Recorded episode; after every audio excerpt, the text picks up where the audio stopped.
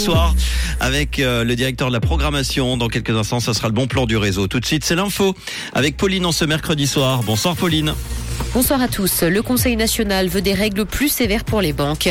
Les députés vaudois veulent une analyse sur l'utilisation du taser et un ciel qui va se voiler demain dans la matinée. Le Conseil national veut des règles plus sévères pour les banques. Les socialistes ont réussi à faire accepter trois interventions pour durcir les règles. Le Conseil des États devra cependant encore les valider. Une motion demande notamment d'interdire le versement de primes aux étages supérieurs de la hiérarchie dans les établissements bancaires. Une autre demande d'imposer aux banques d'importance systémique de détenir un ratio de fonds propres non pondéré d'au moins 15%.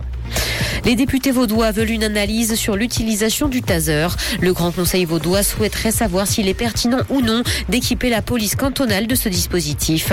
Il a largement accepté un postulat demandant au Conseil d'État d'étudier les avantages et risques liés à ce pistolet à impulsion électrique. Plusieurs polices cantonales, principalement en Suisse alémanique, disposent déjà d'une telle arme.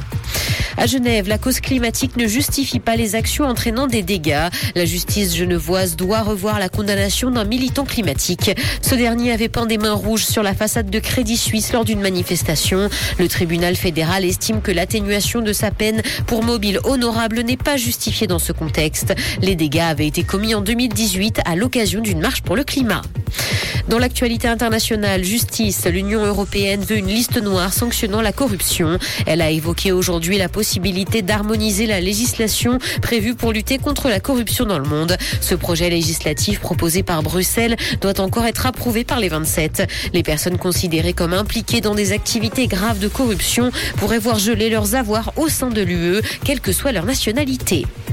Apple a déployé un premier correctif rapide de sécurité pour le grand public. Il ne nécessite pas d'installation complète du système et est à destination des utilisateurs d'iPhone, iPad et Mac. La marque à la pomme a indiqué que cette mise à jour urgente apporte des correctifs de sécurité importants et est recommandée à tous les utilisateurs. Elle ne donne cependant pas de détails sur les changements apportés.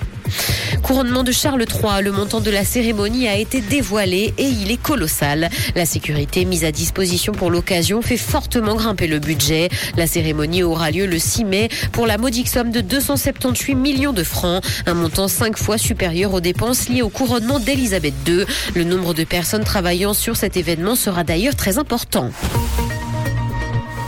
Le ciel va se voiler progressivement demain matin. Côté température, le mercure affichera 8 degrés à Lausanne et Morges ainsi que 10 à Genève et Gland. Bonne soirée à tous sur Rouge.